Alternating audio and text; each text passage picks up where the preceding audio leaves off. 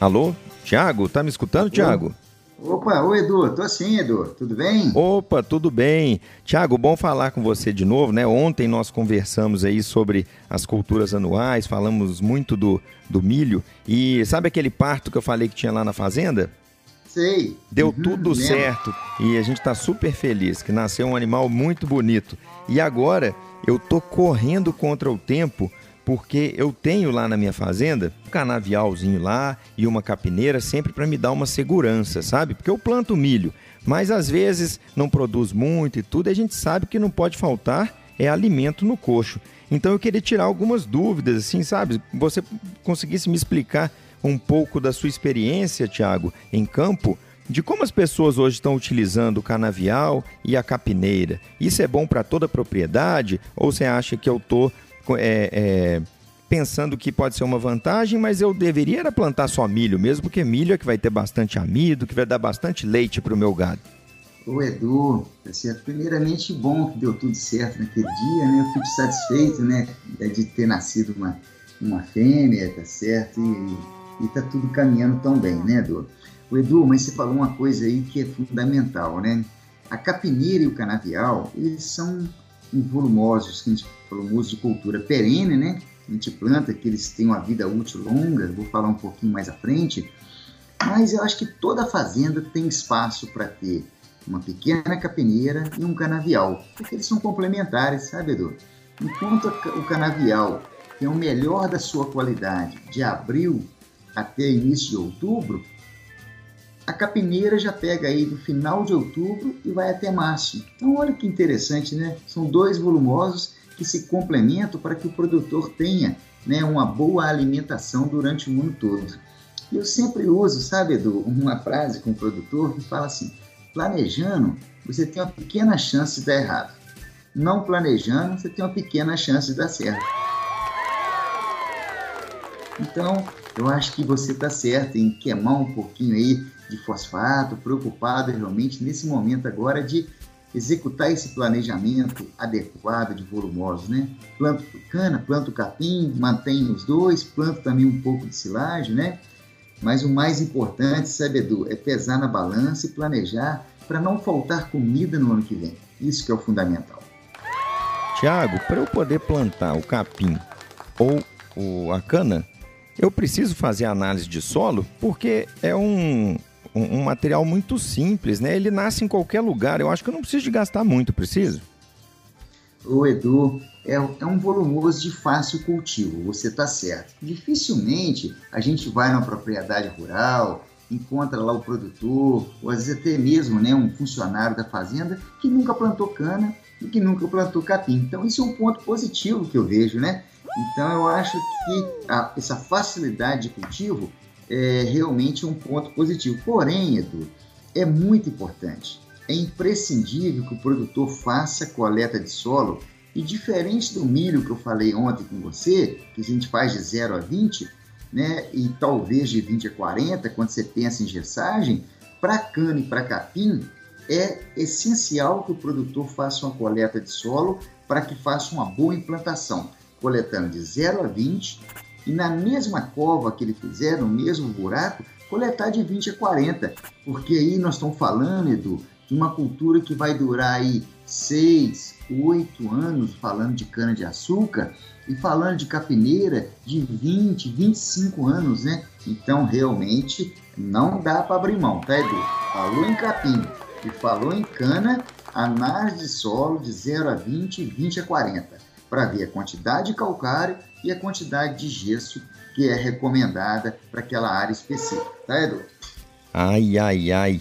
Tiago, eu nesse momento, o seu João que trabalha aqui para mim, ele já está terminando de plantar o capim. Ele já tampou as covas todas e eu não fiz a análise porque eu achava que não precisava. Eu achava que podia ser um plantio bem barato sem eu gastar nada. Como é que eu faço agora? Então, Edu, é, na verdade, você pode. Você, a capineira, Edu, tem uma vantagem tão grande que é a questão da matéria orgânica, sabe? Se a gente soubesse a importância do esterco, a gente não deixava perder um quilo de esterco na propriedade. O esterco ele fornece macronutrientes, nitrogênio, fósforo, potássio, ele fornece micronutrientes, zinco, boro, cobre, e ele fornece uma coisa que chama é, segurar a umidade no terreno, inclusive ajudar, sabe, Edu, a corrigir esses pequenos erros que o produtor comete, às vezes de plantar, mas agora já está plantado, então, gente, dê ênfase bastante a produzir na propriedade, implantar uma chorumeira. A chorumeira, ela concentra a urina e as fezes dos animais e aquilo ali você pode direcionar para a área de capim, capim elefante, né, no caso que a gente está falando de uma capineira, e isso, sabe, Edu, vai corrigir muita coisa do que ficou faltando lá do calcário, do gesso, né? E por ser uma cultura perene, você ainda pode coletar o solo, e aí você vai saber, né, a quantidade de calcário e a quantidade de gesso. E o gesso, Edu, ele faz o que? Ele tem um efeito de movimentar os nutrientes no solo. Então você pode fazer o calcário e o gesso junto, aplicado ao mesmo tempo, caso seja necessário, baseado na análise do solo, de 0 a 20, 20 a 40, e esse gesso vai movimentar no perfil do solo, vai aprofundar o cálcio e eliminar, sabe, Edu, o inimigo que tem no solo chama alumínio. A gente tem que dormir e acordar para que não tenha presença de alumínio em cultura nenhuma, nem naquela de ontem do milho e sorgo e nem nessa de hoje de cana e capim. A gente não pode conceber a presença de alumínio no solo de cultivo para culturas para que tenham um potencial produtivo bom, tá? Então, Edu, a análise de solo é fundamental, tá bom, Edu? Agora, Edu, deixa eu aproveitar aqui, já que a gente está falando de plantio, o canavial, Edu, são duas épocas de plantio recomendado. Nós temos a cana de ano, que é plantada agora do final de setembro até o início de novembro, para que ela já dê um corte agora em 2021. E a cana de ano e meio, sabe, Edu? Para aquele produtor que não precisa de volumoso já o ano que vem, aí ele pode plantar cana lá no final do período chuvoso, lá em fevereiro, março, aonde ela vai dar um corte lá no início da seca de 2022. E essa cana, Edu, ela produz em torno de 30 a 40% a mais do que a cana de ano.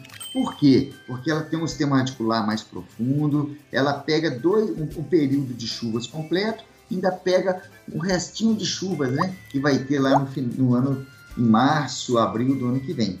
Então, são duas épocas de plantio.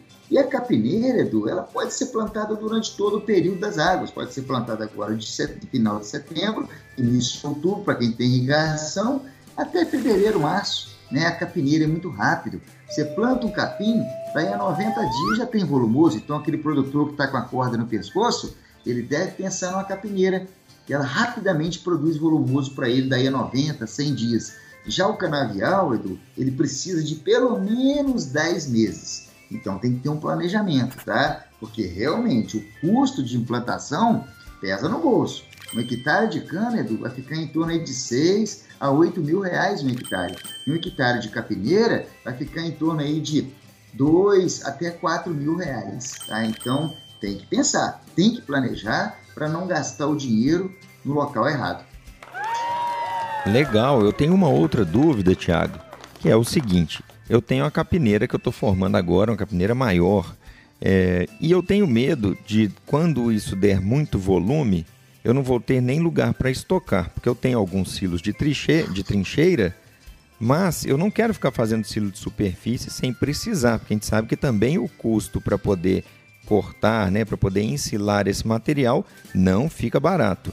Eu posso na capineira soltar os animais também, ou seja, eu posso usar às vezes para silagem, e se eu já tiver silagem suficiente, eu posso soltar os animais para pastejo como se fosse uma, uma braquiária, uma mombaça, algo do tipo? Ou isso vai prejudicar a vida útil desse capim? Edu, eu já fiz isso algumas vezes, né? Não como regra, mas como exceção. Em algum ano que você precisar, vamos dizer assim, lançar mão dessa ferramenta de cercar uma parte da capineira, dividir em piquetes e colocar os animais para pastejar. Aí depois, quando terminar aquele período de pastejo, a pessoa vem e roça bem baixinho, para que os perfilhos, né, os brotos, saiam de baixo e formem uma planta perfeita, não aquela planta que a vaca consumiu sua folha. Então é possível sim, sabe, Edu? Eu acho que o produtor não deve fazer sempre isso. Mas se ele tiver realmente sem outra alternativa, ele pode lançar mão dessa técnica, tá? O Edu, porque realmente a capineira ela pode ser colhida, pode ser ensilada, ela pode. O ideal, né, que a gente pudesse colher, colher fresca, né, picar, verde e fornecer aos animais. Porém, hoje a gente é sabido que tem muita máquina, que tem alguns inoculantes, que você melhora o processo de fermentação ali do, da capineira, né? E automaticamente você pode utilizá-la em forma de silagem para ser usada no período da seca. Mas deixa eu voltar um pouquinho no canavial. O canavial, você sabia, Edu, que é um dos volumosos mais utilizados né, no Brasil ainda para alimentar os animais, os bovinos, principalmente no período da seca? Ah, sim. Esse sempre que eu estou viajando de carro, a gente sempre vê uma caninha na beira da estrada, não é verdade? E sabe, e sabe o porquê disso, Edu? Porque, olha só, ela tem grande potencial de produção de forragem. Ela pode chegar até 150, até 200 toneladas de matéria natural por hectare ela tem um baixo custo por tonelada de matéria seca porque ela produz muito, então ela dilui aquele custo de implantação. Tem uma flexibilidade de plantio que pode ser feita agora no início do período chuvoso ou lá em março, né, no final do período chuvoso, para usar na seca do ano subsequente. E a sua colheita, sabe, Edu, ela é feita na hora que a pessoa mais precisa, né? Que é no período das secas. Então, assim, e além disso, né, a vida útil de um bom canavial, aonde não, não passa máquinas pesadas, pode chegar aí até oito anos, né, de uma boa produtividade. Agora, Edu, tem desvantagem, nada na vida é perfeito, tudo pode ter lado bom, mas tem um lado ruim. Uma desvantagem da cana e do capim, Edu, é que muitas vezes eles são plantados por mudas, né? Hoje a gente até sabe que existem sementes que podem ser plantadas, capim, elefante, mas normalmente aí 90% dos casos ainda cai né, na produção da cana ou do capim através de mudas, né? Hoje você compra semente de cana, né, que são os toletes, né, é a gema, mas também que tem um valor agregado maior, então isso é uma desvantagem. E a dificuldade né, de máquinas apropriadas para colher a cana. Já a capineira, isso aí já está. As empresas estão começando a investir mais em pesquisa para que tenha máquinas apropriadas para colher o capim elefante. Então, Edu, eu queria só relatar né, esses pontos né, vantagem, desvantagem. A cana, Edu, a gente colhe uma vez só por ano, né? É de abril a setembro. Já o capim elefante, é igual você mesmo falou, ele pode dar três a quatro cortes por ano. Né? Então, isso é importante, dependendo da água, dependendo do, do, da fertirrigação, pode até dar mais cortes, tá? E ele responde muita adubação orgânica, como eu falei anteriormente, né? E pode ser fornecido na forma de verde picado no coxo ou mesmo na forma de silagem. Tá? E uma capineira, tem capineira aqui na região onde eu trabalho que tem 25 anos. Imagina plantar uma cultura para explorar ela durante tanto tempo, né, Edu? O bolso agradece, né, Tiago? Isso mesmo. Eu tenho uma outra dúvida, Tiago, é porque quando eu fui escolher o local de plantio dessa capineira minha, eu escolhi o local mais próximo da minha área de ensilagem, ou seja, mais próximo possível dos meus buracos de silo, as trincheiras. É, eu não sei se eu fiz certo, porque eu priorizei a localização para reduzir o tempo ali, né, aquela rota dos tratores ao colher, uma vez que eu faço a, ensilagem desse material. Existe um local ideal? Teria que ser numa baixada, próximo de água ou não? Isso seria prejudicial? Qual é a maneira correta? O Edu, eu acho que o principal quando você escolhe o local para implantar uma capineira, um canavial, é que de preferência seja próximo ao curral. Por quê? Para você reduzir o custo de deslocamento. Esse custo de estrada, vai longe, busca, volta, isso tem um peso no custo total do leite, né? Então a sua decisão foi correta. Além disso, normalmente, quando você implanta uma capineira próximo do curral, quem sabe às vezes até aquele produtor que tem um curral mais no altinho do morro, ele pode aproveitar o dejeto, as fezes e a urina dos animais para poder fazer uma fértil irrigação. Né? Então, assim, de preferência que seja uma área próxima, plana, porém não pode ser é, inundada, ela não pode ser uma área mal drenada, não pode ser um brejo, tem que ser uma área seca, de preferência plana, próxima ao curral, para que realmente a capineira expresse o potencial produtivo dela. Já a cana pode até ser numa meia encosta, próximo ao curral, que aí ela sofre aquele estresse hídrico da seca e concentra a sacarose, né? Que a cana é muito rica em açúcar e o açúcar da cana é a sacarose. Quanto mais sacarose, maior a conversão que as vacas, os animais terão, né? Aí para aproveitar esse volumoso, tá? Então, Edu, eu acho que você acertou. Além disso, você com certeza já deve ter um de, uma chorumeira, né, que coleta esses resíduos dos animais que são direcionados aí para a capineira, resolvendo dois problemas. Um técnico, porque você evita ou deixa de comprar o NPK, o adubo químico, né, o fertilizante, e além disso você resolve um grande problema que é o ambiental. Esses dejetos não são jogados não são dados um destino final dentro dos cursos de água, né? Então não vai poluir aí o meio ambiente. Então eu acho que foi bem feliz nas suas considerações. Que legal, hein? Tá vendo? Eu estou realmente vivendo e aprendendo, já estou fazendo algumas coisas certas. E eu tenho uma, uma situação que acontece lá na fazenda que eu quero aproveitar a ligação, Thiago, porque é o seguinte: eu faço essa captação do chorume. Mas eu não, eu não tenho nenhuma máquina para poder misturar esse chorume quando ele cai ali na minha área de captação.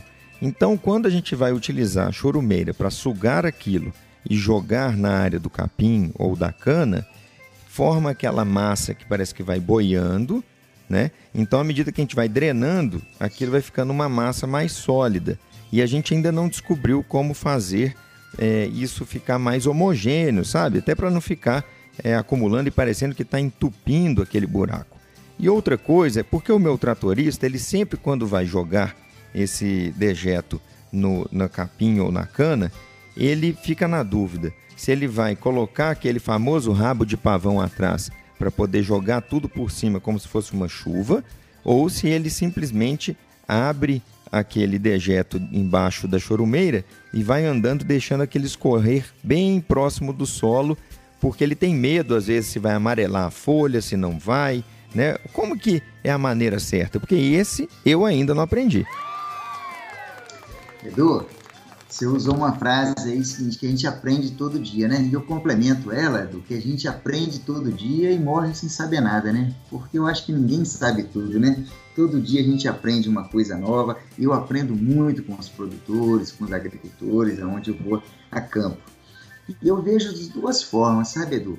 Tem produtor que usa é, a chorumeira né, com o, a boca ali aberta do, do tanque, né, chorumeiro, tem uns que usam o rabo de pavão. O mais importante, sabe, Edu, é você não deixar exagerar muito aquela quantidade de dejeto aplicado num local só. E o capim está recém-cortado. Quando ele está ali pequenininho, ele tolera um, bastante desse dejeto sendo aplicado nele, né? Então, assim, é, aplicar logo após os cortes, isso aí é interessante para que evite um pouco de queima, né? Porque o potássio que tem ali pode eventualmente, mas o capim é bem tolerante, tá, Edu? E a outra coisa do que eu vejo no campo para poder ter esse problema dessa camada né, que cria sobre a chorumeira, a gente fala aquela borra né, que sobe mais pesada, é fazer a coleta mais a miúde, de dois em dois dias, todo dia, no máximo de três em três dias, antes que crie aquela crosta ali sobre a chorumeira. Ou a pessoa comprar um aerador, que aí envolve um custo para ficar ali revolvendo, né, não deixando com que aquele elemento precipite, né, e nem ele suba e forme aquela camada dura por cima que dificulta a retirada. E algumas propriedades, sabe, Edu, eu vejo a pessoa até pegar uma régua de curral e ficar balançando ali no caso um pouco todo dia ele vai mistura ali uma meia hora para que evite realmente que crie essa camada de difícil retirada. Então são, a gente, como eu te falei, vai aprendendo com o dia a dia, né? Tem custos mais altos, ou às vezes até um custo menor, com um produtor que tem um rebanho menor, ele mesmo pode dar ao luxo de fazer essa mistura diariamente, tá? Agora, Edu, existem muitos cultivares, né, Edu? De capim, de cana, os produtores sempre me perguntam, gente, qual, que, qual a variedade de cana? Cana é tudo igual? Capim é tudo igual? Não. Existem diferenças, sabe? A cana de açúcar é igual você escolher, às vezes, um touro para colocar numa vaca. Existe um catálogo, né? Que fala as características de cada cultivar. Tem variedades mais precoces, variedade de ciclo mais tardio para cana. Então, assim, tem variedade que lá em maio já está docinha e pode ser cortada. Tem variedade que é lá em setembro, outubro, né? Que ela vai estar no ponto ideal de ser colhida. Então, a cana de açúcar, ela tem as características, né? particulares dela. O mais importante que eu acho na hora da escolha de uma boa variedade de cana é a gente selecionar uma cana, sabe, Edu? Principalmente para aquele pequeno produtor uhum. que ele vai lá diariamente com a carrocinha dele e corta lá 500 quilos de cana. Uma cana que não tenha presença de jossal. Jossal é aquele pelo, sabe, Edu, que perfura ali a pele da pessoa como se fosse um espinho, né? Tem cana aí que parece mais um ouriço cacheiro do que propriamente uma cana. E principalmente, Edu, uma cana que tombe menos, né? Imagina o produtor ir lá, Edu, e a cana tá toda tombada. O tempo que ele gastaria uma hora, duas horas para cortar lá uma carroça de cana, ele gasta três, quatro horas para cortar. Então existem diferenças, canas que tombam mais facilmente e canas que são mais difícil o tombamento. É outro nível. Outra coisa muito interessante é o alto teor de açúcar, né? Isso aí, assim, buscar variedades que realmente têm um bom teor de sacarose. E principalmente, amigo produtor, aquela cana que não floresce intensamente. Tem cana que vocês podem observar todo ano que você passa, igual você roda muito, Edu, passa nas propriedades olha aqueles canaviais todo florido. Ô, gente, depois que a cana floresceu, ela isoporiza, ela perde qualidade. Então vamos evitar plantar variedades que são floríferas, né? Ou que são intensamente floríferas. Então existem variedades que são pouco floríferas, que emitem pouco pendão, ou às vezes nem floríferas. Então vamos ficar alerta nisso aí, tá? É uma dica interessante para que a gente consiga ter um bom canavial. E sobre capineira, existem muitos cultivares de capim. Tem o Cameron, tem o Napier e tem hoje também o BRS Capiaçu. Tem, tem capins elefante produzido a partir de sementes, né, que são cruzamentos, que existem aí também disponíveis no mercado. Então, assim, o mais importante é a qualidade, é um manejo adequado, é o corte rente ao solo, é vir com tanque chorumeiro, depois bombeando para a capineira, é não deixar o canavial no mato. É muito comum a canavial, quando chega lá tem corda de viola, tem braquiária, tem colonião. Ô, oh, gente, aí não dá. Aí não dá para culpar que a cana é pior do que os outros volumosos. É que faltou um pouco de carinho, faltou um pouco de capricho nos tratos agronômicos para que essa cana realmente é, deixe de ter o potencial produtivo que ela teria caso fosse feito tudo corretamente. Você concorda, Edu? Eu concordo, porque como a cana e o capim são mais resistentes, tem muita gente mesmo, muito produtor, que não se preocupa em fazer os tratos culturais, né? Observar se está tendo aí a corda de viola ou não, porque acha que aquilo ali é como se fosse um mato do jeito que tiver plantado, do jeito que aquilo vai crescendo, está sempre bom. Mas eu achei interessante essa parte, a escolha da cana. Tem uma que vai espinhar mais, que daí o, o colaborador ou produtor fica com muita raiva da cana porque machuca ele, a outra que tomba e aí desanima ele porque a mulher dele está esperando ele para o almoço e ele atrasa a tarefa porque tem que ficar destombando cana para cortar. Né? Então é muito importante o produtor saber disso porque se ele escolher na cultura mais certa, né, o tipo mais certo para ele, como a gente fala de culturas de 8, 10, 20 anos, é a escolha certa. É como se fosse comprar um carro. A gente compra um carro para ficar muito tempo, então tem que escolher o que vai melhor atender a nossa necessidade e não o que às vezes está mais bonito ou o que você viu no vizinho, correto?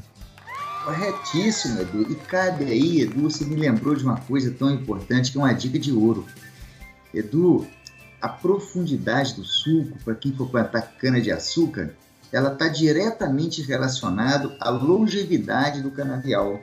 Um canavial ele deve ser plantado com um suco de 30 a 40 centímetros de profundidade, tá? Então essa profundidade vai fazer com que aquela cana dure muito tempo. E lembra que eu falei que é caro plantar um canavial? Então a gente tem que prezar pelo um plantio um preparo do solo adequado e abrir os sucos o mais próximo do plantio e fazer sucos aí com 30, ideal até 40 centímetros. E uma coisa fundamental, sabe, Edu? Além da escolha da variedade, da profundidade do suco, é controle de cupins. Hoje a maioria dos canaviais são infestados de cupim e o cupim a gente não vê, ele fica lá por debaixo do solo, consumindo a matéria orgânica, consumindo as raízes né, dos canaviais, das pastagens. E a gente tem um momento de controlar o cupim na cana, é no plantio. Agora em outubro, no máximo novembro, que for plantar um canavial, vá numa loja, peça uma orientação, adquira um cupimicida e antes, né, na hora que você distribui as mudas, na hora que faz o corte das mudas da cana, não pode plantar a cana inteira, em 3 a 4 gemas por tolete, vem com pulverizador, né, com EPI adequado e pulveriza esse cupinicida sobre os toletes, sobre a muda da cana. Isso vai garantir você, amigo produtor, um canavial longevo e um canavial isento numa principal praga da cana-de-açúcar, que é o cupim. Tá vendo, Edu? É uma dica boa, tá vendo? Sempre dicas boas quando eu ligo para você, Tiago. Para quem ainda não conhece o Tiago, o Tiago é um grande amigo meu, eu sempre ligo para ele, porque ele é um agrônomo que entende muito e ele ajuda muito as pessoas, os produtores, através do PDPL. Então, Tiago, agradeço por receber essa ligação minha mais uma vez, por deixar que eu gravasse aqui no CCPR Cast a nossa ligação para que o produtor sempre possa aprender mais. Antes da gente terminar a ligação, você gostaria de dar mais algum recado final, Tiago, ou falar alguma dica para o produtor? O Edu, eu só falo assim: planejem, planejem o volumoso do ano que vem. Vamos começar a preocupar com a seca de 2021.